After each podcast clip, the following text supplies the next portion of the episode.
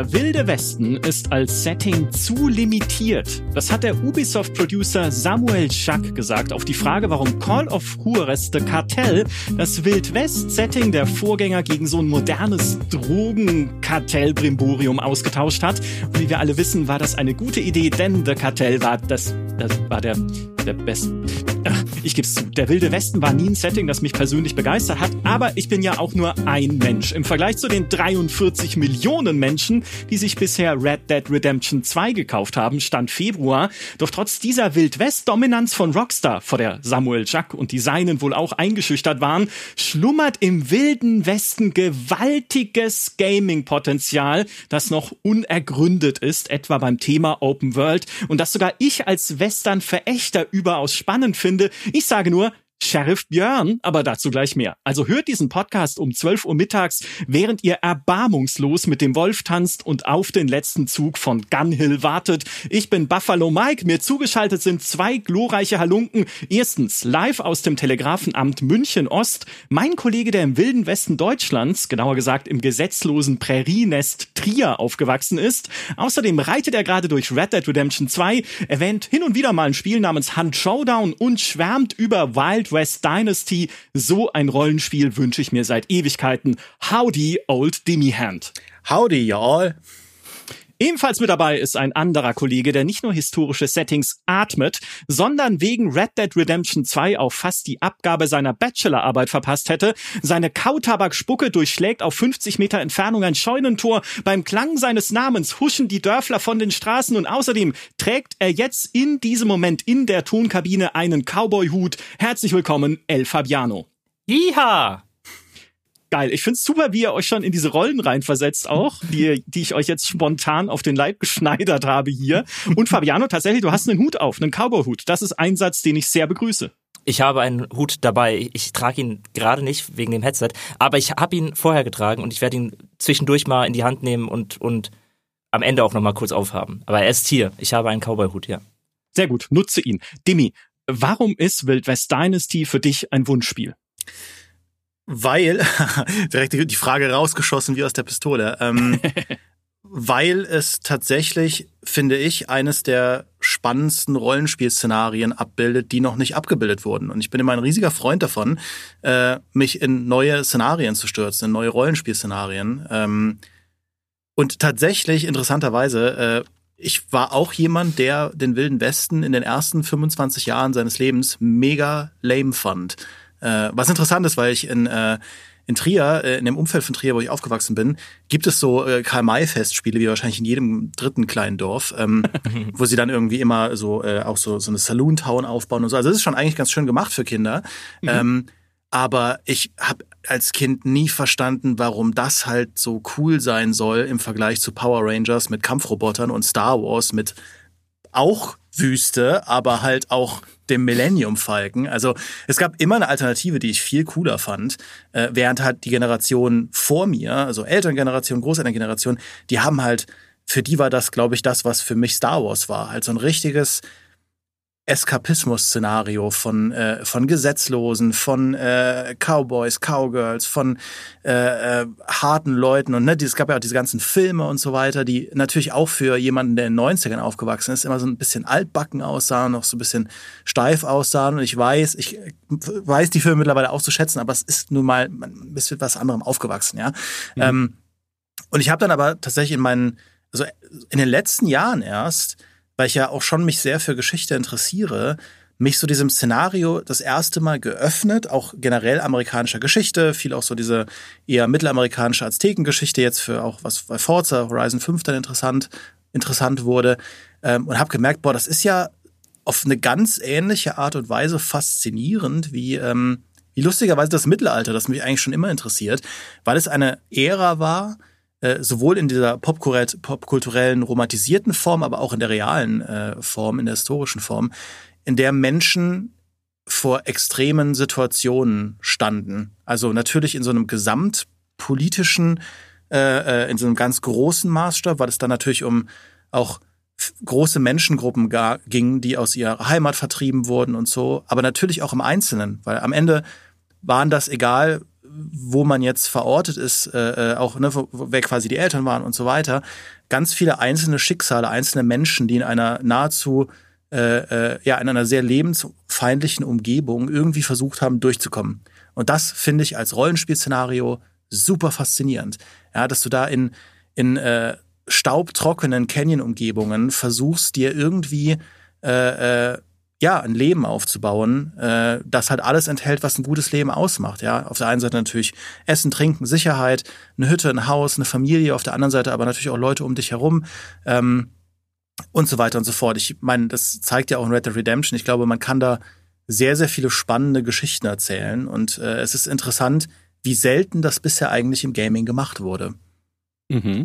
Ich kann ähm, um damit um äh, dahin vielleicht noch mal kurz zurückzuspulen, ich kann sehr gut nachempfinden, wie es dir ging als Kind, weil mir ging es genauso, als mir mein Bruder damals, der ja doch ein ganzes Stück älter ist als ich, 14 Jahre, voller Stolz seine Karl-May-Sammlung vermacht hat, hm. die ihm davor mein Vater vermacht hat. Also uralte Bücher, riesige Wälzer, ein ganzes Regal voll wo dann auch mein Vater dabei stand und gesagt hat, hey, lies das doch mal, du kennst doch auch diese Winnetou-Filme und das ist das als Buch. Und ich so, ja, like I care. Ne? Also ich habe die nie angefasst. Ich habe sie bis heute bei meinen Eltern in einem staubigen Regal stehen, aber halt äh, immer ignoriert, weil es mir genauso ging wie dir mich hat halt einfach anderes begeistert und mich haben auch die Filme nie begeistert. Sie begeistern mich mit heute äh, bis heute nicht und umso verwunderter oder desinteressierter, je nachdem, je nach Perspektive, war ich, als dann auch nach Medieval Dynasty, ja, über das Fabiano ja auch viel berichtet hat, dieses Wild West Dynasty angekündigt wurde,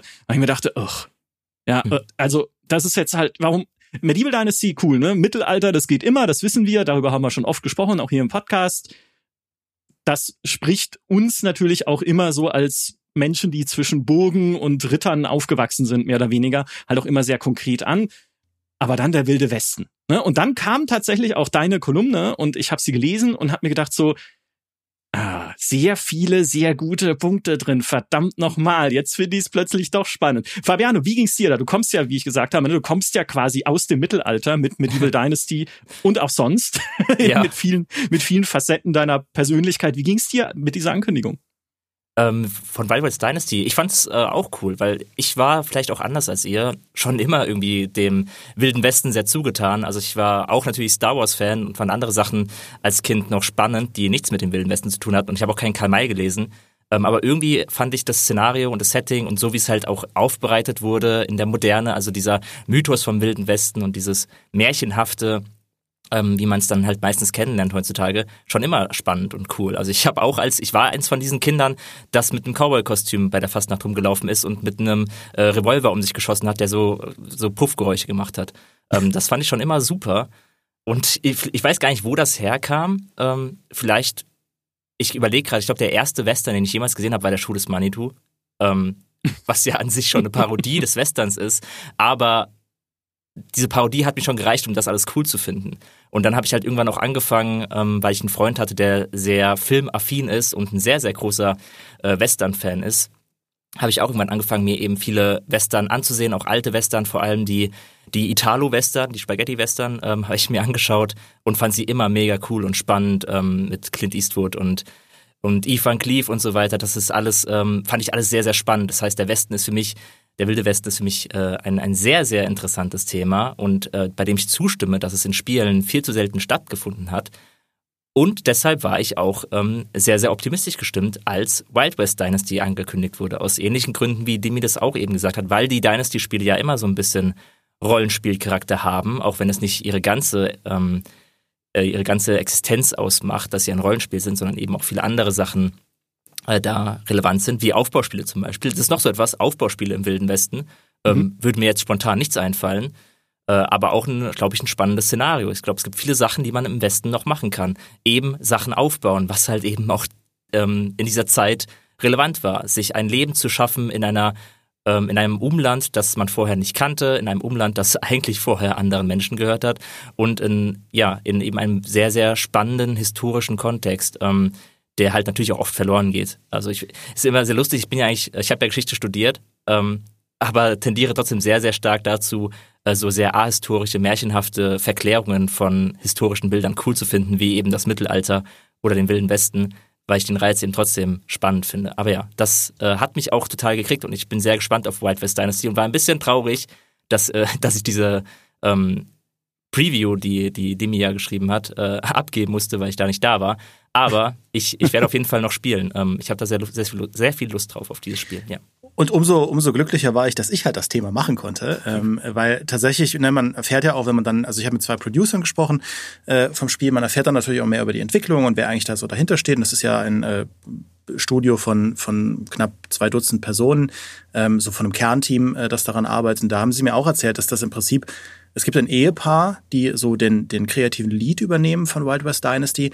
Das sind die absoluten Ultra-Fans von diesem Szenario. Also die laufen auch so im Alltag in äh, Wildwest-Kluft rum. Und äh, da, es muss wohl wirklich eine Herausforderung gewesen sein, dieses Pärchen davon abzuhalten.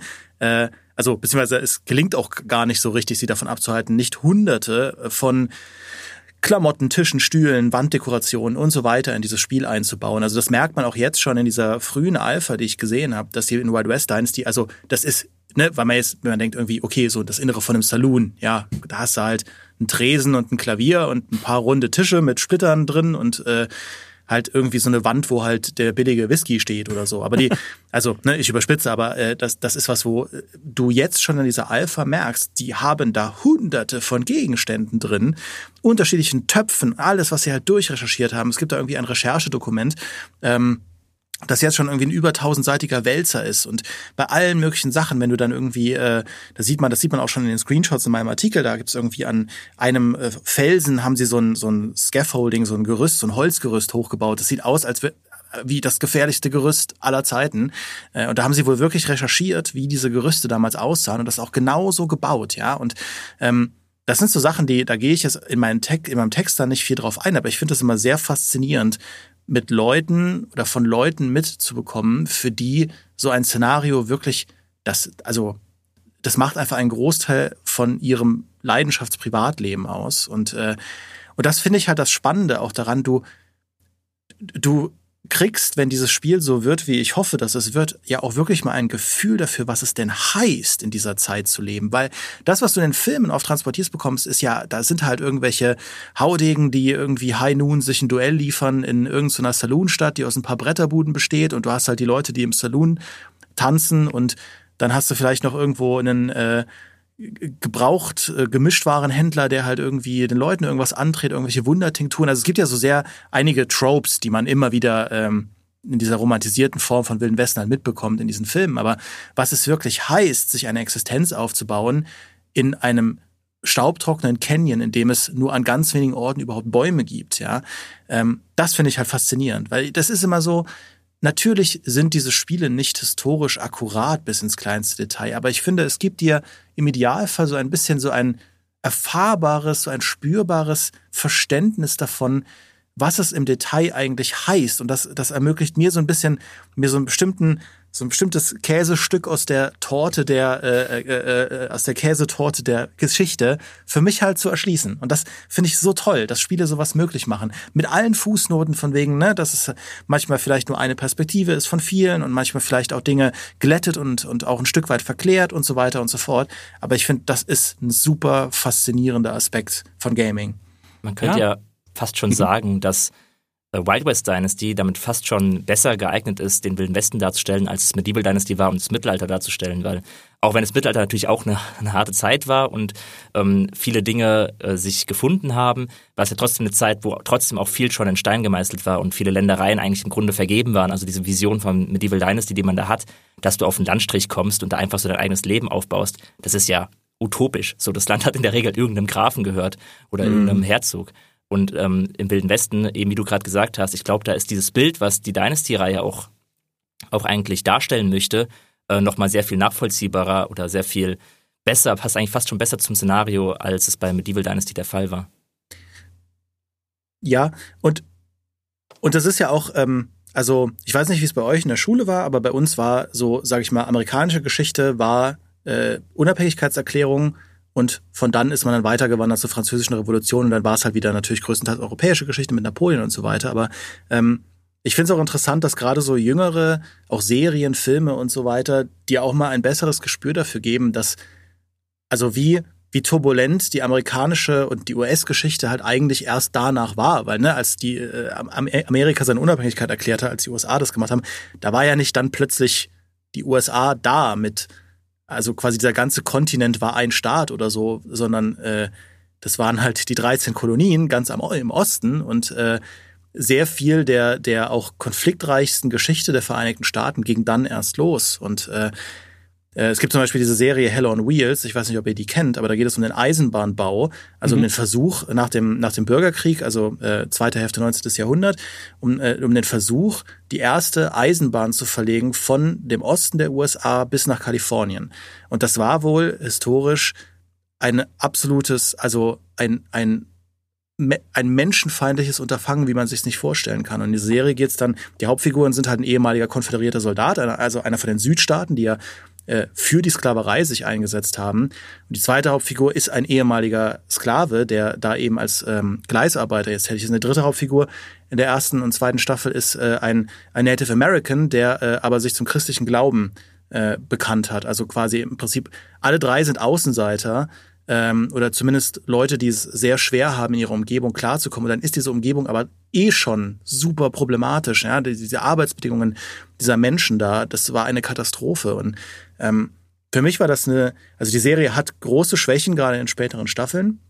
Aber für mich war das so was, wo ich dachte, wow, das, da gibt es einfach ein, ein großes Kapitel der Menschheitsgeschichte, über das ich im Prinzip noch gar nichts weiß und, äh, und, und, und, und aber unheimlich viel wissen will. Und äh, also ich kann da äh, allen nur empfehlen, sich da dem mal so ein bisschen zu öffnen, weil ähm, der wilde Westen als Popkulturszenario ist eine Sache, aber sich dieser historischen Epoche so ein bisschen zu öffnen von allen möglichen Blickwinkeln, das ist ein sehr, sehr faszinierendes Unterfangen. Und natürlich auch durchaus eins, das, ähm, das einen mitnehmen kann, weil es äh, oft, äh, weil, weil einfach sehr, sehr viele schlimme Dinge passiert sind. Ja. Um vielleicht nochmal auf dieses Thema ne, Open World und Wilder Westen und was daran fasziniert ist, so das Spotlight äh, fasziniert ist, gutes Deutsch, faszinierend könnte man auch sagen ist, äh, um darauf nochmal äh, das, äh, das Spotlight zu richten.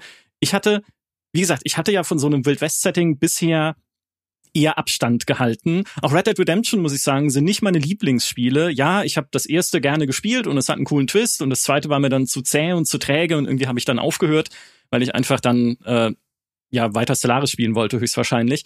Aber je mehr ich mich jetzt damit beschäftigt habe und je mehr ich mich eingelesen habe, desto mehr habe ich so Parallelen gefunden zwischen diesem Wildwest-Setting und dem, was es auszeichnen kann und anderen Spielen, die ich ja sehr mag, aus genau den gleichen Gründen, aber ohne das jemals reflektiert zu haben.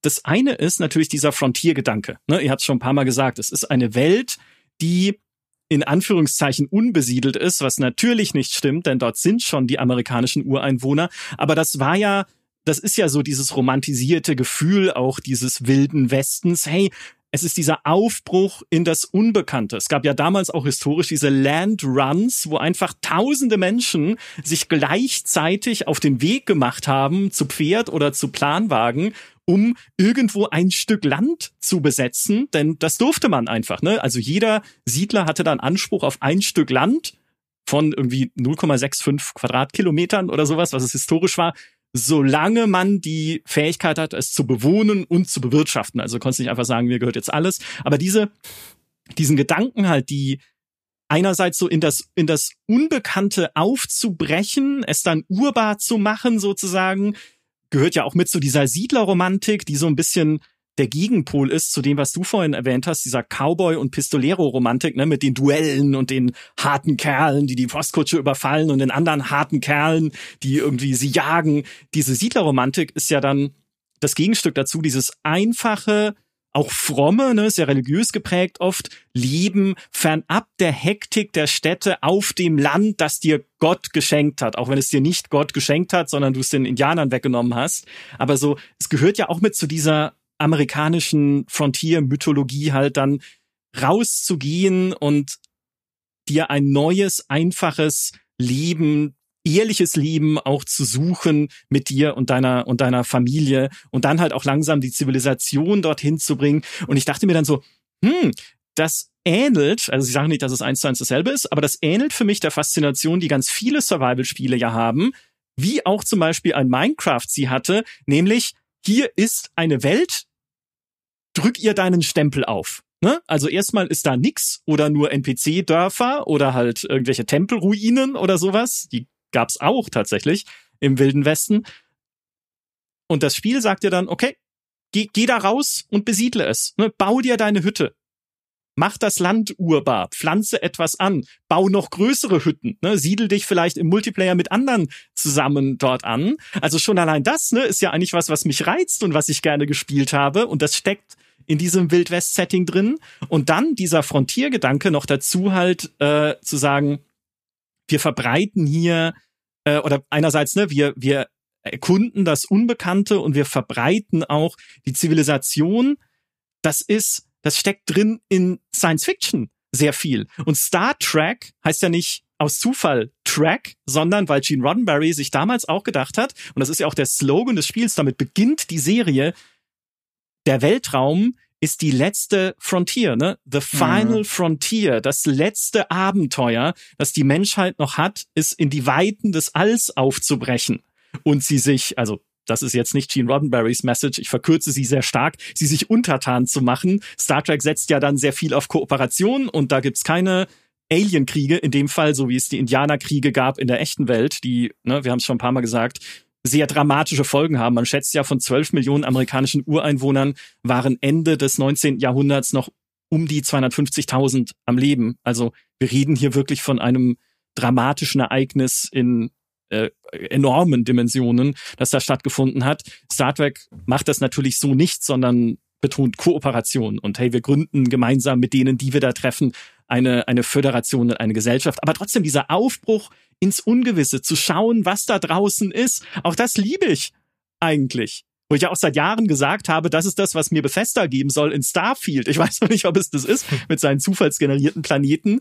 Aber auch da hatte ich plötzlich irgendwie Bock auf so ein, ja, auf ein Spiel, was mir das gibt, auch in einem historischen Setting. Und der Wilde Westen ist das historische Setting, das mir das am ehesten geben kann, so es denn zumindest noch einigermaßen eine Nähe haben soll zu unserer Gegenwart. Also in Europa müsste man schon sehr weit zurückgehen, um die Besiedlung unbekannter Landstriche noch darstellen zu können ja, vielleicht irgendwie mit den Römern, wenn die dann nach Gallien kommen und sehen, okay, hier äh, gibt's noch gar keine Siedlungen, bis auf so ein paar äh, Asterix-Dörfer, vielleicht kann ich da eine Stadt reinbauen. Aber danach fing es dann halt an, auch immer enger besiedelt zu werden. Fabiano, hast du schon gesagt, ne? im Mittelalter gehörte alles schon irgendwelchen Baronen oder Grafen oder sowas. Da ging wenig. Wenn man nach Osteuropa schaut, vielleicht noch am ehesten, ne? Mhm. auch nach Russland, wie dann dort halt weite Landstriche teilweise bis heute äh, unbesiedelte weite Landstriche existierten und dann auch äh, zum Teil halt urbar gemacht wurden, auch nach Sibirien natürlich dort mit dem Goldrausch und so.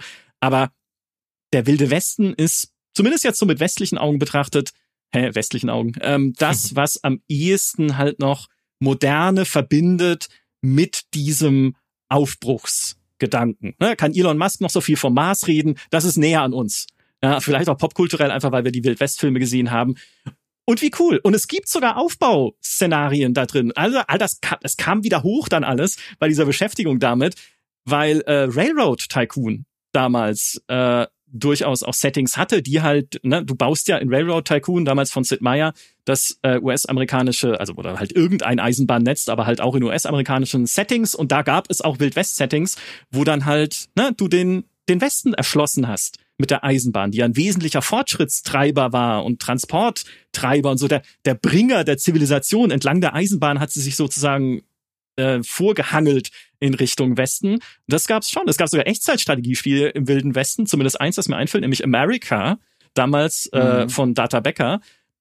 Das war zwar scheiße, weil es viel zu schwer war und halt unbalanced und eigentlich auch all das runtergebrochen hat auf, okay, rekrutiere äh, Pistolenkämpfer, um die Gegner zu erschießen. Ja, also halt äh, total simpel, jetzt nicht irgendwie ähm, nicht äh, irgendwie differenziert oder sowas.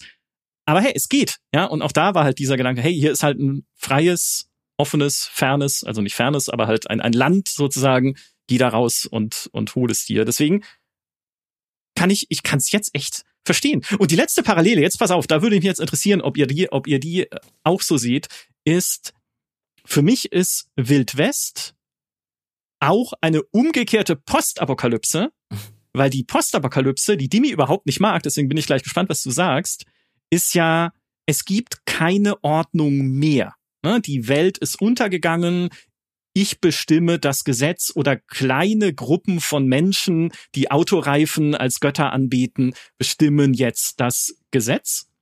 Versus der Wilde Westen ist eine Zeit, in der noch keine gesetzliche staatliche Ordnung existiert. Ne? Auch da gibt's ja dieses romantisierte Bild des US Marshals, dieser Gesetzeshüter zu sein an der Grenze der Zivilisation, so Wyatt Earp und die ganzen Gestalten. Du sagst, und jetzt, du bist das Recht. Ne? Oder umgekehrt, du bist die Rechtlosigkeit, was dann halt die Banditen sind, die halt dann die Postkutschen und die Siedler überfallen und oder so so ruchlose Viehbarone, die sich einfach nehmen, was sie wollen. Ich, ich brauche dieses Land für meine Herden, deshalb brenne ich eure Farmen nieder. Wo das Gesetz halt so in die eigene Hand genommen wird. Und wenn ich drüber nachdenke, ja, das ist eine Parallele dazu, was ich auch an der Postapokalypse eigentlich cool finde, dieses, diese generelle Gesetz, Losigkeit. Ne? Auch bei Fallout äh, gibt es ja dann Fraktionen, die New California Republic und so, die dann versuchen, dieses Gesetz wiederherzustellen, aber gleichzeitig gibt es halt auch immer wieder Rückschläge und einfach dieses, es fehlt dieser, dieser staatliche Überbau des Ordnenden, des wir halten uns hier alle an die Regeln, sondern im Wilden Westen ist halt ne, fast schon so ein bisschen libertär, da hast du halt noch diese Freiheit, ne? die Freiheit zu tun, was du willst, auch schlimme Sachen. Und in der Postapokalypse hast du das halt auch. Und jetzt muss mir Dimi sagen, warum die Postapokalypse trotzdem blöd ist. Oder wie du die Parallele siehst. Weil, also ich sehe die Parallele auch und äh, tatsächlich ähm, ist auch das, was mich an Postapokalypse interessiert, genau das, was du so ein bisschen skizziert hast. Ja, also das eine, äh, das eine eben auch Menschen in Extremsituationen. Ähm, nach einer Zeit der Zivilisation und aber dann auch, ne, was dieses nach der Zeit der Zivilisation auch für einen Unterschied machen kann, weil du ja ganz oft solche Versatzstücke hast von alten, weiß ich nicht, politischen Systemen, Doktrinen, Überzeugungen, Ideologien und so weiter, die in der Postapokalypse weiterleben. Es ist halt nur meistens ein Szenario mit super unattraktiven Requisiten, weil ich ja. einfach keinen Bock habe, ein ganzes Spiel ein Schrottauto neben mir herzuschleppen, was mein größter Besitz ist, oder äh, e ewig zu grinden, um dann mal ein Stahlrohr als Waffe zu haben. Das äh, ist einfach, ich weiß okay. auch nicht. ist, mein, manchmal, manchmal sind die Gründe ja auch simpel und in dem Fall ist der Grund leider relativ simpel. Ich mag einfach die Requisiten vieler postapokalyptischer Szenarien nicht so gerne. Aber du hast natürlich völlig recht äh, mit mit dieser, mit dieser Parallele. Ähm, ja, und, und, und äh, tatsächlich, ne, dieser Frontiergedanke und all das, das ist ja, das ist ja was, was man, und das äh, reißt du ja auch schon an, was man ja in einem historischen Kontext, also wenn das nicht Star Trek ist, auch natürlich problematisieren muss, ja, und was auch äh, und, und das ist was, was ich auch bei Spielen cool finde, dass es mittlerweile viele Spiele gibt, die eigentlich eine sehr reflektierte Herangehensweise haben an dieses Thema. Ja, also mhm. das ist zur einen, also auf der einen Seite natürlich, dass auch viele Entwickler, die, ähm, die ähm, sich solcher äh, äh, Szenarien annehmen, dass sie sich auch mit äh, mit anderen äh, Dienstleistern zusammensetzen, die auch wirklich schauen, okay, ne, ist das ist das auch ein sage ich mal, ein Spiel, das mitbedenkt, dass wir hier über sehr sensible Thematiken sprechen Beispielsweise hat man das gesehen bei Age of Empires 3, dem äh, Remaster jetzt, dass da äh, tatsächlich Inhalte an den Kampagnen geändert wurden, weil man einfach die Darstellung von amerikanischen Ureinwohnern so nicht mehr zeitgemäß findet. Also das auf der einen Seite, aber auf der anderen Seite ne, auch so Spiele wie, wie Red Dead Redemption. Ja, das Red Dead Redemption ist ja ganz bewusst äh, sowohl eins als auch zwei angesiedelt am Ende dieser ganzen Revolverhelden-Ära. Ja, und es, es thematisiert halt diesen eigentlich diesen Zusammenprall dieses romantisierten Revolverhelden, Freiheit, Frontier, du kannst sein, wer du willst, äh, äh, dieser romantischen Vorstellung mit der modernen Realität und auch mit dem Preis, den das kostet. Äh, mhm. Und der zweite Teil macht das, ich bin na, ja noch nicht durch, aber von dem, was ich mitbekommen habe, macht das ja auch sehr, sehr geschickt. Oder das äh, Call of Juarez ganz länger, ja, das äh, eigentlich beste Call of Juarez, das wahrscheinlich das, das geringste Budget hatte. Äh, so ein Shooter, der ja ganz gezielt damit spielt, dass die, der, quasi das, was du spielst, von einem unzuverlässigen Erzähler stammt. Weil der Revolverheld, der da von seiner großen Vergangenheit erzählt, der ist halt ein Dummschwätzer, ja. Deswegen ändern sich halt während der Kampagne, das weiß mittlerweile, wissen das ja die meisten, ändert sich dann irgendwie auch mal schnell das Szenario, weil er halt noch merkt, da muss er noch ein bisschen übertreiben oder da hat er ein bisschen untertrieben. ähm, also da wird auch ganz bewusst dann natürlich damit gespielt, dass die Entwickler sagen, wir wissen, dass das im Prinzip Groschenheftromantik ist. Und wir nehmen das mit und äh, nehmen das auch so ein bisschen auf die Schippe, aber geben euch gleichzeitig trotzdem rein spielmechanisch schon die das Coole daran mit, ja, dass ihr da irgendwie äh, als Revolverhelden irgendwie äh, bei einem Eisenbahnraub oder so dabei seid, ja, also diese äh, diese Fantasie, ja, und mhm. das finde ich eigentlich sehr cool, dass Spiele da schon eigentlich Ne, also ich kenne jetzt nicht alle Wildwest-Spiele, Desperados 3 ist auch ein Beispiel dafür, dass Spiele eigentlich dem, sich dem schon auf eine sehr, finde ich, reife Weise nähern der Thematik, die ich auch spannender finde als das, was man in so vielen alten Western dann serviert bekommt. Und auch da wieder, ich will nicht schlecht über alte Western reden, ja, aber was ich halt besser konsumieren kann. Ja, ja, das ist sogar ein Vorteil, den Spiele jetzt einfach haben, dass wir schon eine sehr, sehr lange Zeit hinter uns haben, in der die Filmindustrie den Western ja wirklich ausgeschlachtet hat. Also es ist ja, ich frage mich ein bisschen, wie das damals war, wenn man in dieser Zeit gelebt hat, irgendwie 30er und dann 60er Jahre mit den äh, Italo-Western und so, wenn der, wenn das Kino wirklich überschwemmt wurde von Westernfilmen. Ähm, Finde ich eine sehr interessante Vorstellung, wie das war, damals gelebt zu haben und dann im Kino andauernd Western zu sehen. das ist wie Marvel heute. Ja, das ist halt genau dieser Vergleich, den ich so interessant finde. So, dass es halt das Marvel von den Leuten damals war. Das ist halt sehr spannend. ja. Und äh, jetzt haben halt Spiele den Vorteil, dass halt wir diese lange Etappe an sehr, sehr problematischen Filmen wirklich schon durchgemacht haben. Ähm, wie gesagt, einige davon sind auch heute ähm, noch interessant und cool, aber viele sind halt eben genau das, was du gesagt hast, dass die romantische Version, die man da vom Wilden Westen darstellt, eben sehr, sehr auf Kosten der der wirklich harten Realität geht und eben auch auf Volksgruppen, die sehr darunter gelitten haben.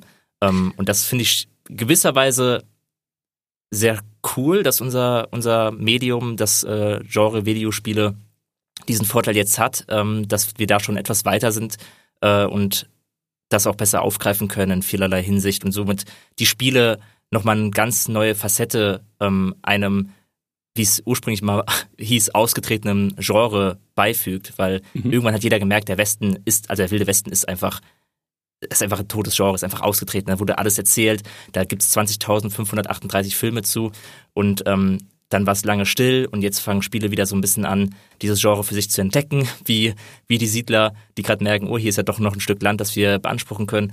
Ähm, aber diesmal versuchen wir da neue Erkenntnisse mit reinzubringen und es ein bisschen besser aufzuziehen. Und das finde ich sehr schön, dass Spiele gerade diese Gelegenheit haben.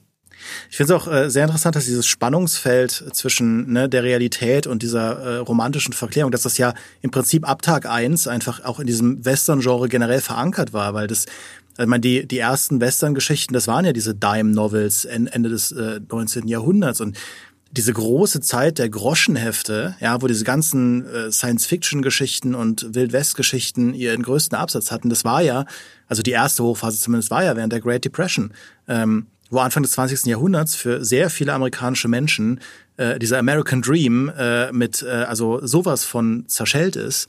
Ähm, und das war natürlich die Zeit, wo die Leute sich am meisten nach dem gesehnt haben, was, äh, was halt, ne, also nach, nach irgendwie dieser Vorstellung von einer weiten Prärie, in der man sein Glück sucht und in der man irgendwie ähm, alles das, was Micha gesagt hat, ja, in der es, in der es simpel ist, in der es ein, einfach ist, was ja nie so war historisch, mhm. aber was natürlich die Fantasie ist, die da dahinter steckt. Und äh, ja, das ist einfach so ein sehr, sehr faszinierender Gegensatz und ich finde es einfach sehr spannend, wenn Spiele genau das halt auch re reflektieren. Und äh, ja, also es ist kein Zufall, finde ich, dass Red Dead Redemption 2 ja für viele so als eines der besten Story-Meisterwerke gilt, weil das, was es da versucht, auch wirklich eine, ein sehr anspruchsvolles Unterfangen ist. Ähm, ja, ja, die Kunst ist ja auch nicht nur, das jetzt von einer anderen Perspektive zu beleuchten, sondern gleichzeitig noch irgendwie diese ursprüngliche romantische Essenz, die da mal drin gesteckt hat und diese, diese Vorstellung, die Leute überhaupt erst dazu hin gravitieren ließ, zu diesem ähm, Genre immer noch irgendwie einzufangen. Weil du hast ja auch in Red Dead immer noch deine Duelle und du hast immer noch deine Revolverhelden, die auf ihren Pferden durch die Prärie preschen und deine kleinen romantischen Städte und Barschlägereien, wo dann jemand aus dem Fenster fliegt. Das hast du ja immer noch alles, aber du hast eben auch noch diese andere Seite, die vorher oft gefehlt hat. Und das finde ich sehr gut. Also gerade bei Red Dead Redemption, dass es mir eben nicht sagt, ähm, all diese romantischen Vorstellungen, die Leute früher gut fanden, die äh, ignorieren wir jetzt, sondern wir haben schon noch euer Western. Wir haben noch den wilden Westen, den die Leute damals cool finden und den, ähm, den ich heute auch noch äh, spannend finde, einfach weil es ein abenteuerliches Szenario ist. Also ich mag halt auch Abenteuer und äh, ich finde es auch cool, wenn die Geschichte dann eben ergänzt wird und dass man da etwas, ein etwas geschulteres Auge drauf wirft. Ähm, aber man hat trotzdem gewisserweise viel von dem bewahrt, was ursprünglich mal spannend war und was die Leute halt eben interessant fanden.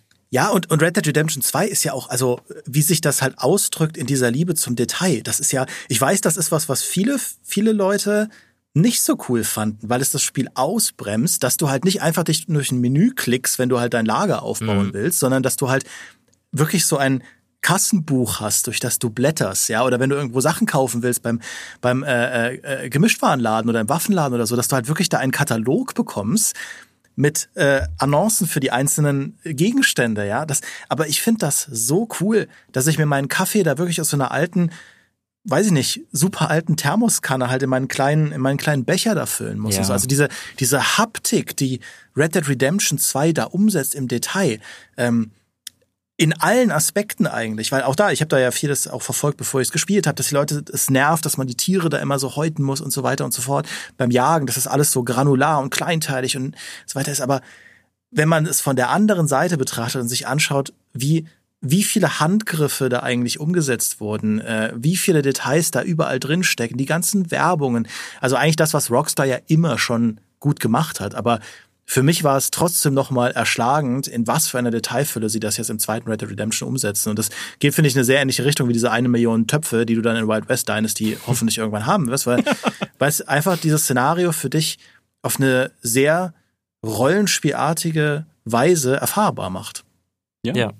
Und äh, zu diesem Frontier-Mythos gehört ja auch diese diese Flucht aus der Fremdbestimmung, ne, war ja auch Teil davon. Ne, nicht nur dieses, okay, wir können jetzt halt irgendwie auf dem Land leben und ein einfaches Leben führen, sondern auch einerseits aus den Städten im Osten, ne, New York und Boston und sowas, was halt auch schon damals einfach Großstädte waren und wenn du dort halt nur stellvertretender Schuhpolierer warst, der dann abends seine fünf Groschen die er verdient hat, noch zu halt äh, vier Groschen davon abgeben musste an die Schuhpolier-Mafia oder sowas.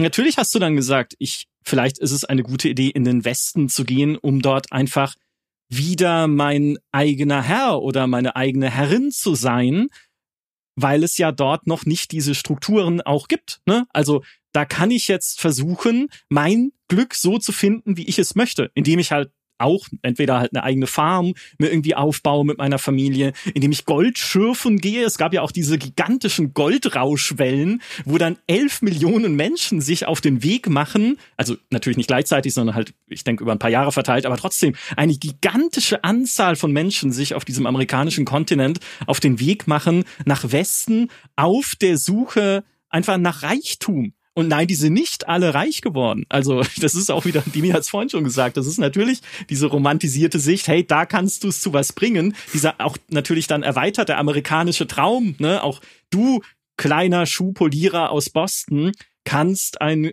Goldmagnat werden, wenn du nur im Yukon oder wo auch immer halt Gold gefunden wurde, ähm, ja, äh, genug, äh, genug schürfst, sozusagen. Also es ging natürlich nicht. Ja, also hat dann auch nicht für alle geklappt. Trotzdem, es, es hängt halt sehr stark mit diesem Traum zusammen. Und was mir jetzt wieder einfällt ist, äh, Teile meiner Familie haben das auch gemacht.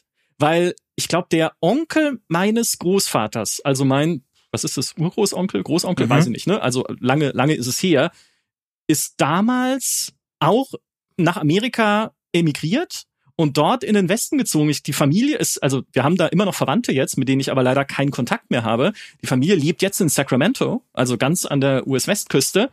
Und er hat genau diesen Traum gesucht. Ja, hier bist du niemand. Also ich weiß nicht, was er in Deutschland war, aber meine Familie kommt halt vom Land. Ja, also mein Opa war Maurer und die haben viel Landwirtschaft nebenher noch gemacht, weil sie sich auch mit ihren normalen Jobs einfach schwer durchschlagen konnten in der damaligen Zeit, mussten halt noch Felder bestellen und mussten halt, äh, haben teilweise halt auch noch Tiere gehalten und sowas.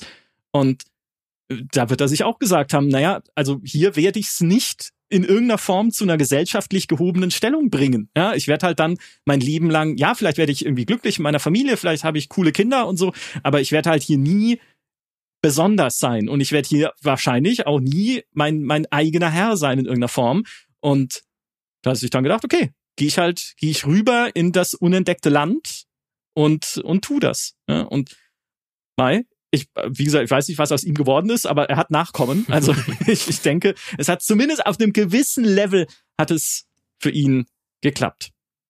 Und ähm, vielleicht als, als weiteren Punkt für die Diskussion, äh, Dimi, du hast es schon ein paar Mal gesagt und ich finde, das ist ein, ein sehr wesentlicher Punkt, was dieses Wild West-Setting angeht, weil es ja halt auch ein Survival-Setting ist. Es ist eine Extremsituation. Und Extremsituationen sind immer perfekte Umgebungen für starke Geschichten. Also so wie wir auch die Zombie-Apokalypse, ne, The Walking Dead, dreht sich nicht um Zombies. Also ja, es gibt halt diese Zombie-Apokalypse um dich rum, die eine Extremsituation erzeugt, aber die eigentliche Geschichte ist, wie Menschen darin zurechtkommen und was sie darin erleben in diesem Kampf ums Überleben. Und Wild West ist ein bisschen so ähnlich, minus Zombies zwar, aber auch da kannst du ja, und Red Dead Redemption 2 macht das ja auch mit Arthur Morgan und dem der halt Zerrissenheit, die er halt auch hat, als einerseits Bandenmitglied und Teil dieser Familie und andererseits aber irgendwie, ne, es ist halt eine Bande, ja, die gegen das Gesetz verstößt. Also einfach, was du erlebst und wie Beziehungen entstehen und zerreißen in diesen Extremen. Und ich finde, da steckt halt noch so viel Potenzial drin, wenn man auch allein jetzt mal weggeht vom, von der Open World hin zum Geschichten erzählen, was man da umsetzen kann. Auch mit Geschichten zum Teil. Äh, Dimi, du hast vorhin die, ich habe den Namen leider vergessen, die TV-Serie erwähnt. Sag mal kurz. Hell on Wheels. Hell on Wheels. Hell on Wheels, genau. Wenn man äh, Geschichten erzählt, die halt auch in der Popkultur noch nicht so viel erzählt wurden in diesem Western-Setting, wie dass die Eisenbahn ja auch gebaut wurde mit Hilfe chinesischer Emigranten die mhm. harte Bedingungen ertragen mussten damals und so quasi nomadisch in Zelten gelebt haben, wo es gerade Arbeit für sie gab, weil und weil die auch schlechter behandelt wurden und schlechter bezahlt wurden als weiße amerikanische Arbeiter, äh, die auch eine bessere Unterbringung hatten einfach damals. Und allein da zu gucken, was für Geschichten das hergebe oder auch in der Cowboy-Romantik, ne, wir kennen alle das Reiten in den Sonnenuntergang, aber Cowboy war halt ein Scheißjob. Du sitzt tagelang im Sattel, du hast extrem Wetterbedingungen, du hast brennende Sonne, du hast, wenn es mal regnet, dann regnet's äh, ja, sintflutartig. Dein größter Feind ist die dumme Schlange, die du nicht mal siehst, wenn du in den Busch gehst zum Pinkeln. Und du hast spitz zulaufende Stiefel, um schnell in die Steigbügel zu kommen und wegreiten zu können, wenn da halt irgendwie ein Problem ist. Also, Cowboy war, war ziemlich übel, ja, also allein das. Und schätzungsweise 25 Prozent der Cowboys, auch das wusste ich nicht, waren schwarz, weil nach dem Ende des Bürgerkrieges äh, viele ehemalige Sklaven in den Westen gegangen sind, weil sie sich sehr gut mit Viehhaltung und Landwirtschaft auskannten, auch durchaus nach ihrer Befreiung halt im, in den Südstaaten noch arbeiten konnten, auch äh, teilweise für ehemalige Sklavenhalter, dann allerdings bezahlt. Was sie aber oft nicht durften in den Südstaaten, war eigenes Land besitzen. Also auch da hatten sie halt keine Möglichkeit, sich eine eigene Existenz aufzubauen, so dass auch dann ehemalige Sklaven gesagt haben, dann gehe ich doch in den Westen, werde Cowboy, bin halt auch da weniger fremdbestimmt und versuche mich damit irgendwie durchzuschlagen. Auch eine spannende Geschichte. Ja, also so viel Interessantes, was da drin steckt, plus natürlich die ganze, äh, ja, wie soll ich sagen, äh, lehrreiche Schicht, die man auch noch mal drüber legen kann, was die Indianerkriege angeht. Ne, was ist denn damals passiert in Wounded Knee, als irgendwie bis zu 300 Männer, Frauen und Kinder von der US-Armee getötet wurden, nachdem die Suche nach Waffen eskaliert ist, weil sie eigentlich umgesiedelt werden sollten und dann mussten sie ihn halt oder musste die US-Armee da hingehen und ihnen die Waffen abnehmen und dann wollte jemand seine Waffe nicht hergeben und am Ende haben sie Granaten in Menschenmengen geschossen. Also was, wie ist das denn eskaliert? So ein bisschen auch, ne? Wie Assassin's Creed halt zu gucken. Klar, ich sage nicht, dass Assassin's Creed historisch akkurate Settings sind oder immer alles historisch akkurat wiedergibt, aber in der Art von Assassin's Creed dich teilnehmen zu lassen an historischen Ereignissen wie diesem, und miterleben zu lassen, was da damals passiert ist und wie sowas eskaliert ist. Oder auch die Schlacht am Little Big Horn, ne, wo die US-Armee verloren hat gegen indianische äh, Streitkräfte. Ne, und einfach dabei zu sein und zu sehen, wie war das? Wie waren denn dann auch Protagonisten wie Sitting Bull oder sowas zu der damaligen Zeit? Ist alles als es ist ein unentdecktes Land, ne? Mhm. wirklich bildlich gesprochen. Ja, ich finde gerade Spiele haben da auch noch sehr, sehr viel Potenzial, wirklich auch Bereiche zu beleuchten, die man noch nicht gesehen hat. Weil wenn es dann halt Western ist, das muss man auch zu sagen, also der Western hat halt immer noch eine gewisse, ähm, eine gewisse Gravitas und zieht eine gewisse Gruppe an Leuten an und hat halt eine gewisse Bildsprache und so, wo man weiß, dass Leute das interessiert und das wird auch bei Wild West Dynasty jetzt ein äh, Aspekt gewesen sein, der dafür gesorgt hat, dass Leute ähm, das interessant fanden.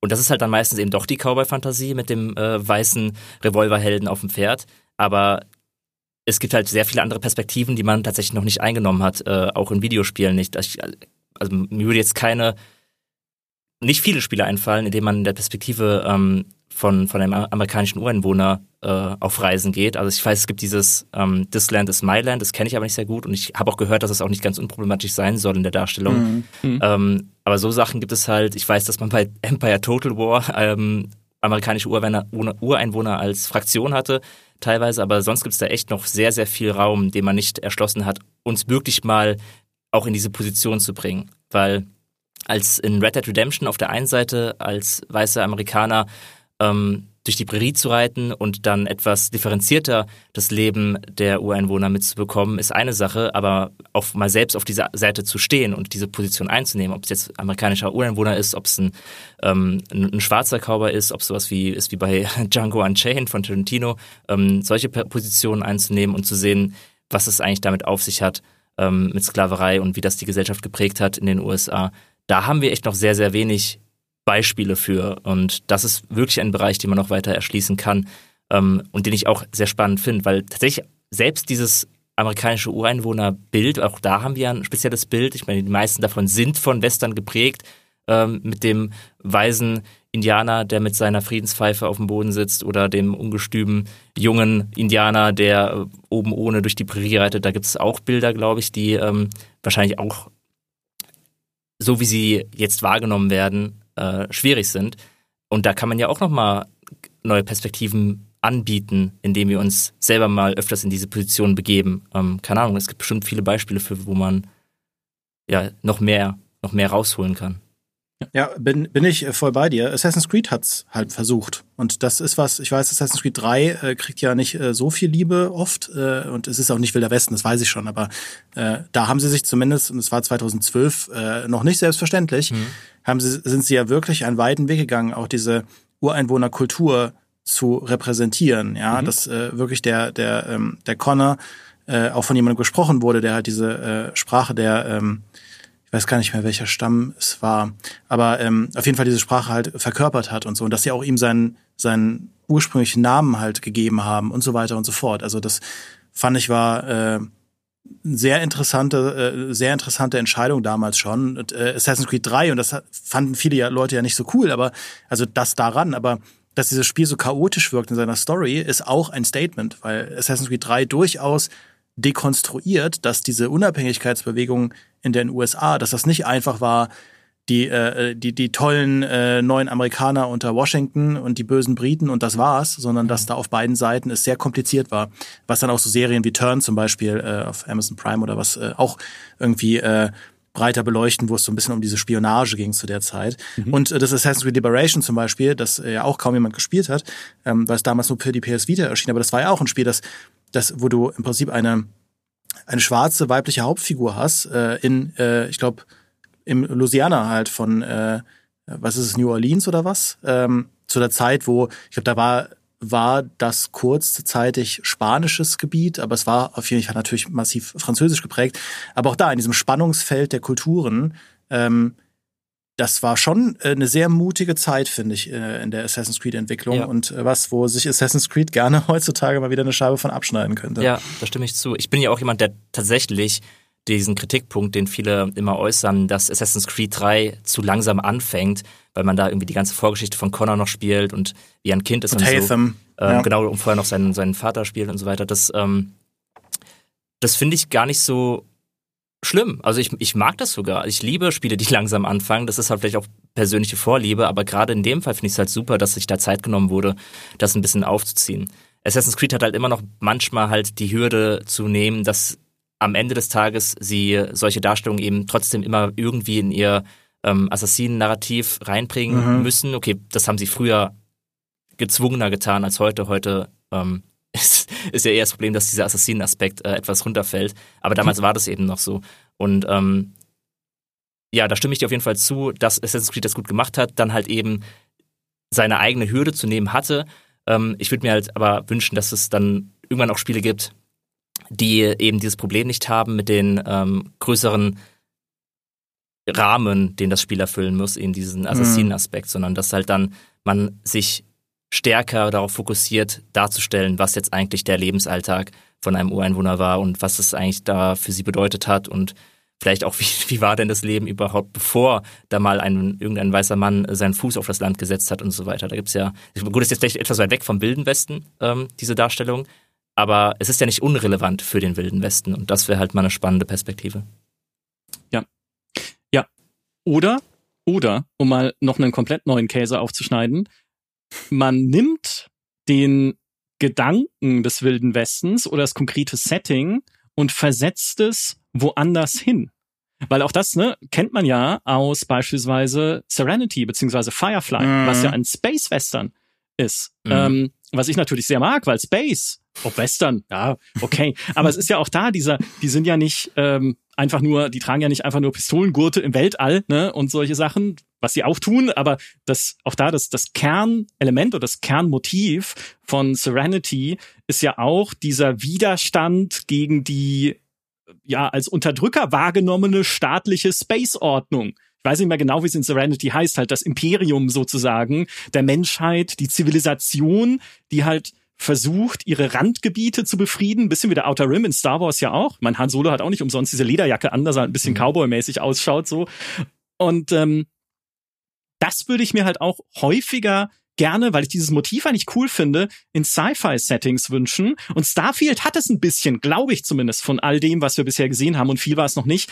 Denn auch da gibt es ja diese, diese Fraktion, die sie auch schon im Gameplay-Trailer vorgestellt haben, die äh, im Prinzip ja eine ganz kleine so ein ganz kleines Bündnis ist von, von einer Handvoll Planeten, die aber auch ihre Unabhängigkeit erkämpft haben, halt von diesen United Planets oder so, oder wie heißen, und die halt auch solche solche Firefly-Vibes haben, weil der allein der Charakter, der in diesem Gameplay mit dir spricht und sagt, ja, wir sind die Freestar Alliance oder wie sie heißen, der sieht halt auch schon so Sheriff-mäßig aus. Ja, also auch da wieder dieser Frontier-Gedanke drin und dieser dieser Unabhängigkeitsgedanke. So, das wäre das eine, was ich, wo ich denke, okay, ne, wenn man schon kein reines Western-Setting machen will, ja vielleicht auch als europäisches Entwicklerteam, was sich so denkt, ja, Western ist vielleicht dann doch auch für ein europäisches Publikum wieder zu weit weg. Ne? Wir wissen ja, amerikanische Geschichte ist immer schwierig, wenn man sie halt als alleiniges Setting nutzt für ein Spiel mindestens in Europa, also auch der, der US-Unabhängigkeitskrieg und sowas war immer schon halt, was Interesse angeht, bei uns nicht so groß.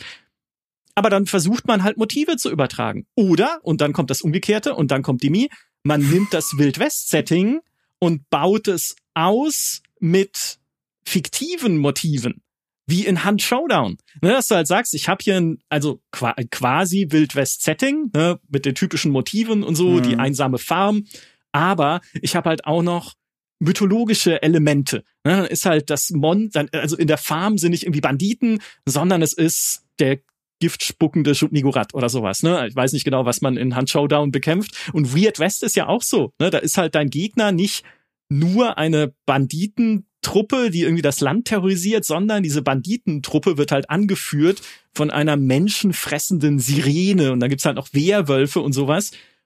Und normalerweise bin ich ein totaler Feind von sowas, weil ich immer sage, ich will keine gemischten Settings, aber das aber es stimmt überhaupt nicht. Ich rede Unsinn. Ich finde es super. Ich fand es auch Weird West wirklich interessant, einfach weil es dadurch diesem wilden Westen halt nochmal natürlich eine völlig unhistorische und total, ne, also nicht wichtige in dem Sinne Perspektive hinzufügt, aber trotzdem das Ganze nochmal reizvoller machen kann, einfach mit diesen, mit diesen Mystery-Elementen. Geht's dir mit Hand genauso? Ja, und ich kann auch deine, die, die, diese Grundskepsis von diesen Genre-Mixes verstehen, weil die oft halt sehr goofy werden können. Genau. Ja, also dass, dass du halt dann so ein Cowboys und Aliens hast oder so. Da gibt's doch diesen Film, ich habe den nie gesehen, aber äh, vielleicht ist der gut, aber ich fand schon, mich hat das nie gereizt, weil ich dachte, das ist doch jetzt bestimmt wieder so ein Quatsch, ja, so ein alberner Quatsch. Aber, aber ich finde, gerade in Hand Showdown zeigt halt, dass das auch wirklich seriös funktionieren kann. Also die Lore von Hand ist nicht goofy, die ist so unglaublich verstörend, makaber. Es ist halt genau, du hast es schon so ein bisschen äh, witzelnd äh, angerissen, aber es ist tatsächlich sehr viel Lovecraftscher Horror. Mhm. Ähm, irgendwo aber auch vermischt mit äh, diesem, diesem, ja, diesem Western-Trope, äh, diesem Louisiana Bayou, aber du hast auch sehr viel tatsächlich dieses, ne, was man oft hat, auch mit gerade so Ende des 19. Jahrhunderts, dieses Okkulte und dieses Experimentieren mit, mit, mit, mit, mit Menschen, ja, und äh, auch, also das, das hast du viel da drin, weil diese Hunters Agency, ähm, die da in diese Bayous wandern, um diese äh, dämonischen Essenzen oder äh, Entitäten da auszutreiben, dass die da überhaupt rein können, äh, können sie nur, weil da so abgedrehte Sachen, Experimente vorher passiert sind, um alleine irgendwie da überleben zu können. Und das ist ein super faszinierender Mix. Also das ist wirklich, das könntest du genauso als ein, als ein Souls-Setting, siehe Bloodborne und so weiter, du könntest es genauso als ein äh, Souls-Setting umsetzen und merkst, okay, das ist so, also das ist nicht einfach ein Mix von Sachen, mhm. dass daraus entsteht eine so, so einzig, also so eine ganz eigene, ein ganz eigenes Szenario, das ich so nie gedacht hätte. Ja, und das ist ja cool, wenn Spiele einfach mal ein komplett neues Szenario bauen aus Versatzstücken, wo du aber sagst, das ist halt kein Stückwerk, sondern äh, ist einfach was Neues. Es ist eine neue Art von Southern Gothic Horror, die es so in einem Spiel noch nicht gab. Und auch da bin voll bei euch. Das sind einfach so viele unverbrauchte Potenziale. Ja, und es passt ja auch mit diesem Wild-West-Setting super zusammen. Weil der Wilde Westen ist ja unentdecktes Land und wer weiß, was es da draußen gibt. Nein, es gab keine Werwölfe und Sirenen im Wilden Westen, aber es könnte doch sein. Und ich habe, ich wollte es eigentlich demnächst mal in einem anderen Podcast besprechen, aber ich reiße es kurz an. Einer meiner äh, nie, wahrscheinlich sich nie bewahrheitenden Träume, was Spielesettings angeht, ist ja ein Mystery Adventure im modernen Oberbayern. Weil, pass auf, halt jetzt weit weg von Western, aber weil Deutschland ja ist ein sehr dicht besiedeltes Land, das am dichtesten besiedelte Land oder eines der in Europa. Aber wenn man so rausfährt in die Berge hier in Bayern, dann ist da halt trotzdem noch ganz viel Wald, ganz viel, ne, halt irgendwie nicht unentdeckt, weil man weiß, wo dieser Wald ist, aber ganz viel Raum. Und mich erinnert das immer an Akte X Folgen, wo sie ja auch dann im amerikanischen Westen teilweise in diese Wälder gehen und da halt irgendwie irgendwie Riesenpilze finden, die sich da ausgebreitet, die es ja auch wirklich gibt, aber die dann halt dort Menschengedanken kontrollieren oder sowas oder halt den Bigfoot suchen, den berühmten. Und mein Traum wäre ein Adventure, was das halt nimmt und nach Bayern versetzt, wo dann einfach zwei bayerische Detektive in dieser Weite Oberbayerns plus Österreichs von mir aus, halt irgendwie Tirol oder so, halt irgendwelche Monster finden. Und das finde ich ist halt beim Wilden Westen, ne? Es gibt viel Unentdecktes und da kannst du viel einfacher dann irgendwelche Fantasy-Elemente reinsetzen, als wenn ich jetzt sage, ich mache ein Adventure mit Mystery-Elementen im Ruhrpott oder so, der halt sehr dicht besiedelt ist. Und ich denke, da, also wenn es da heute noch Mystery geben sollte, dann müsste die doch, also das müsste doch schon mal einer entdeckt haben, ne, wenn da irgendwie eine Sirene wohnt in der Zeche in Duisburg. Aber im Wildwest-Setting ergibt das für mich halt auch mehr, mehr Sinn. So, versteht ihr, was ich meine? Also ja. als, mhm. als offenes Setting halt. Ja, ich bin da total bei euch. Es gibt gerade so viele Punkte, bei denen ich irgendwie ansetzen möchte. Ähm, ich versuche mich zu zügeln. Es ist auf jeden Fall etwas, was ich ganz persönlich mega spannend finde und wo ich mir hoffe, dass da noch viel mehr mit experimentiert wird, den wilden Westen anzureichern mit äh, Mystery-Elementen und mit, auch mit Fantasy-Elementen. Ich glaube, da gibt es noch sehr, sehr viele Teile, die man ausschöpfen kann. Ähm, Gerade was so Rollenspiele angeht. Also ich wünsche mir so mehr, so viel mehr Wild West Rollenspiele, die nicht nur versuchen, historisch zu sein, sondern halt eben da eine, ein Fantasy Element mit reinbringen. Und das kann auch ruhig Horror sein, es kann düster sein, es muss aber auch gar nicht ähm, gruselig sein. Es kann ja auch irgendwie ähm, aufrichtige Fantasy sein, wie man es vielleicht von, von, äh, vom Mittelalter auch kennt, weil das ist ja auch mit Fantasy angereicherte Historie in gewisser mhm. Weise. Und sowas gibt der Wel Wilde Westen meiner Meinung nach auch her. Ähm, ich, ich weiß, es gibt da sehr viele auch so Pen and Paper ähm, Systeme, die was aufgreifen. Ich glaube, für Savage Worlds gibt es was. Und ähm, es sollte nicht einfach nur plump sein, so jetzt haben wir halt Zombies oder halt nur Zombies oder wir haben jetzt einfach nur Aliens, was totaler Quatsch ist. Also, also bitte keine, keine Alien-Sci-Fi-Elemente in meinem Wilden Westen, das brauche ich nicht. aber, aber Steampunk kann da gerne rein. Da kann äh, jede Form von Gothic-Horror rein. Da kann jede Form von irgendwelchen Fantasy-Tropes ähm, rein von mir aus. Von mir aus kannst du auch mal, vielleicht nicht unbedingt einen Drachen, das wäre schon wieder zu, zu, zu viel, aber genau das, was du eben gesagt hast, diese Möglichkeit, Kreaturen und Orte und Fähigkeiten entdecken zu können, die man vorher nicht kannte und die dieser äh, unentdeckte Bereich irgendwie hergibt oder halt, wie man halt seine Waffen verzaubern kann, um da noch stärkere Effekte rauszuholen. Da gibt es so viel, was man machen kann. Und es ist, ist ja tatsächlich sogar bei Red Dead Redemption so, ähm, wenn auch nicht als Teil der Haupthandlung, aber wer sich diese Welt so ein bisschen erschließt und ähm, nicht unbedingt Nebenquests macht, aber auch sich Bereiche anschaut in Red Dead Redemption und im zweiten Teil auch, der findet da sogar äh, so ein so ein Touch ähm, Übernatürliches, was ich sehr, sehr cool finde, weil das Interessante ist, bei Red Dead Redemption ist es ein Spiel, was aufgrund seiner Präsentation ähm, ein immersiv immer suggeriert, dass es irgendwie realistisch wäre. ist, dass wenn irgendwas Übernatürliches passiert, wirkt es viel stärker. Also ich hatte einen Moment bei Red Dead Redemption 2, wo ich in einem, in einem Waldabschnitt war und plötzlich Dinge gehört habe, die ich mir nicht mhm. erklären konnte. Das war kein Wind, der geflüstert hat. Das waren Stimmen, die ich gehört habe. Und ich, das war mitten in der Nacht. Ich habe irgendwie nachts in meinem, äh, damals noch im, im Keller, ähm, Red Dead Redemption 2 gespielt. Und plötzlich hatte ich diese Begegnung in einem Spiel, das ich nicht für übernatürlich hielt. Und das hat mich fertig gemacht. Also ich war noch nie so verschreckt in irgendeinem PC-Spiel. Und das finde ich halt cool. Also wenn sich so Sachen einfach reinschleichen, so übernatürliche Elemente, die sich in ein ähm, vermeintlich historisches Szenario reinschleichen oder das halt immer nach und nach deckt man die erst auf, dass da irgendwas nicht ganz realistisch sein kann. Ähm, so etwas finde ich halt mega spannend und da habe ich Bock drauf, das noch viel, viel öfter zu erschließen. Ja. Es, äh, es ermöglicht ja auch spannende Kombinationen mit äh, im Prinzip es sind ja sehr spezielle Charaktere, die man oft in diesen Western-Geschichten findet und die lösen dann eben Probleme aus einem anderen Szenario. Ja? Also es sind ja nicht nur irgendwie Cowboys oder so, sondern also diese Heldentruppen, die man da zusammenstellen kann, das, das sind einfach, ne, also es gibt ja ganz oft zum Beispiel diesen, so einen, diesen typischen äh, vermeintlich Gelehrten, ja, der dann irgendwie sein Sokrates oder sein Platon äh, äh, oder sein Aristoteles in der Tasche hat und dann irgendwelche hochtrabenden Zitate wir, äh, da irgendwie wirft, um so zu wirken wie so ein zivilisierter Städter. Aber du merkst halt, da steckt halt keine wirkliche Bildung dahinter oder so. Das ist halt jemand, der dann eben im Frontierland äh, als Mögliche erzählen kann, weil ihn niemand auch challenged äh, auf, auf das, was er halt so erzählt. Aber wenn so ein verschrobener Kauz dann eben vor solche übernatürlichen Phänomene gestellt wird und da irgendwelche Antworten äh, finden muss, weil alle von ihm erwarten, dass er ja der Smarte ist und das halt irgendwie lösen muss. Und auf der anderen Seite hast du dann, hast du dann äh, hast dann irgendwelche äh, Cowboys, Cowgirls, die halt irgendwelche, ähm, natür natürlich dann irgendwie ihre, ihre Lösungsansätze haben, im Zweifelsfall dann halt irgendwie den Revolver zu nehmen und da irgendwelche angeritzten Kugeln oder Silberkugeln oder was weiß ich reinzufüllen, weil sie gehört haben, dass das helfen soll gegen irgendwas. Also da, da ergeben sich einfach so viele spannende Kombinationen zusätzlich zu all dem, was ihr jetzt gesagt habt, äh, dass ich sage, ey, nutzt das, ja? ja. Äh, die, äh, also nutzt das. Lustigerweise ist ja auch, äh, was du von meintest, Micha, mit die Sci-Fi gibt die Möglichkeit, ähm, Frontiers zu erkunden, wie es früher ansatzweise für die Menschen gewirkt haben muss, die Amerika entdeckt haben.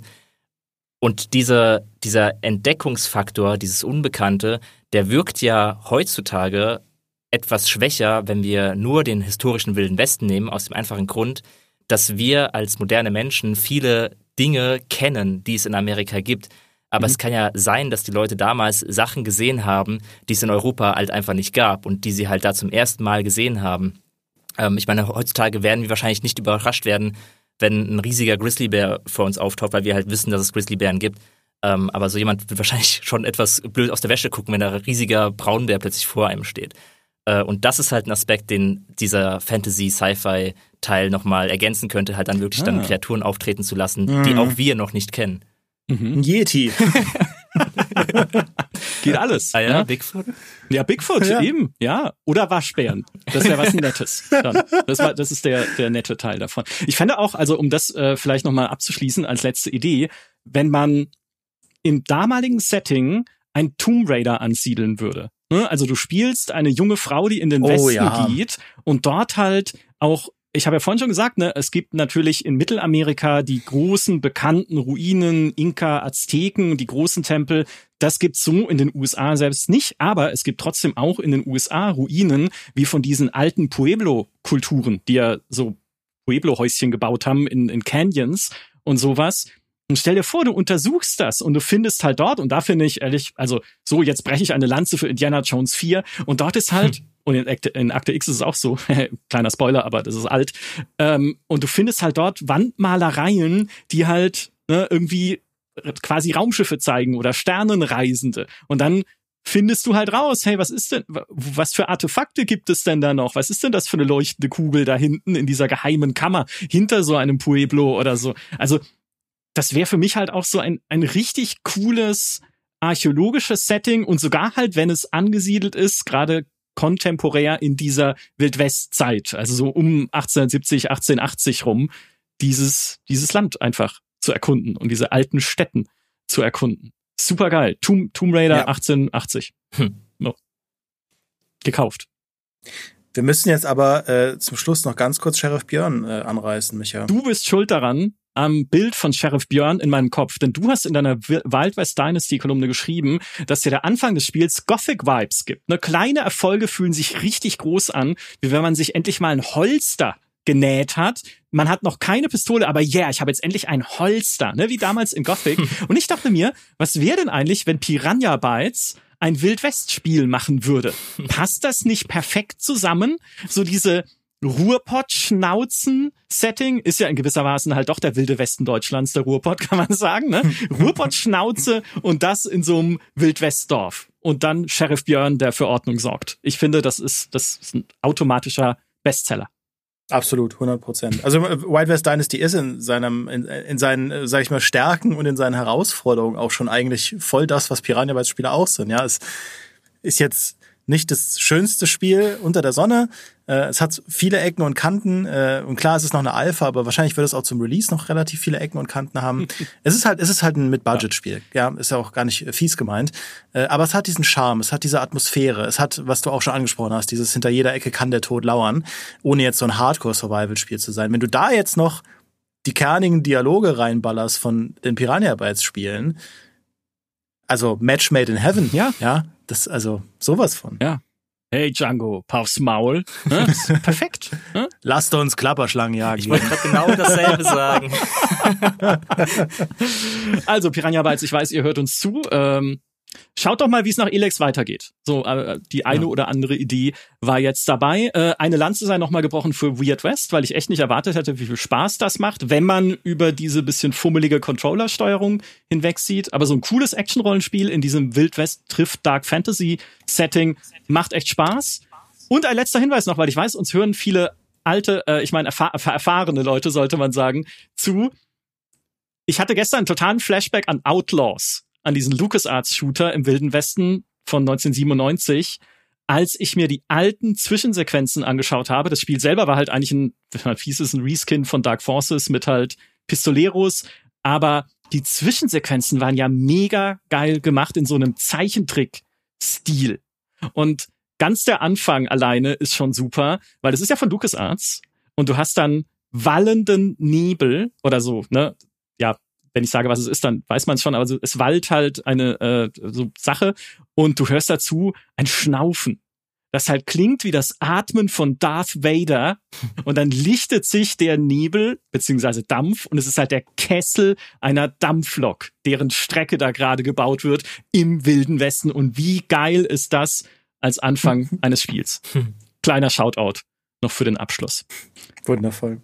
Das war's. Äh, vielleicht kann man das einfach nochmal wieder neu machen, dann, wenn Piranha Bytes sein Wildwest-Rollenspiel macht. Ne? Wir werden das mit Argus-Augen beobachten, was da vor sich geht. Ich danke euch beiden für diesen Wildwest-Talk. Ein großer Spaß wie immer und ein super Themenvorschlag von Dimi. Ihr schreibt uns gerne alle in die Kommentare, wie ihr all die Spiele fändet, die wir jetzt skizziert haben, außer das Oberbayern Adventure. Das muss ich nochmal konkreter ausarbeiten und dann in einem Podcast pitchen. Der ist schon geplant. also mal gucken, mal gucken, was daraus wird. Aber ne, schreibt gerne, was ihr so von dem Potenzial von Wild West Settings haltet, wie ihr generell so dieses Setting findet über Red Dead Redemption hinaus. Ja? Und ob ihr da gerne mehr Spiele sehen würdet. Finde ich spannend, würde ich gerne lesen. In diesem Sinne, danke Dini, danke Fabiano und danke an alle, die uns auch diesmal wieder zugehört haben. Macht's gut und bis zum nächsten Mal. Ciao. Tschüss. Tschüss. Ich habe noch gegen meinen Hut getippt.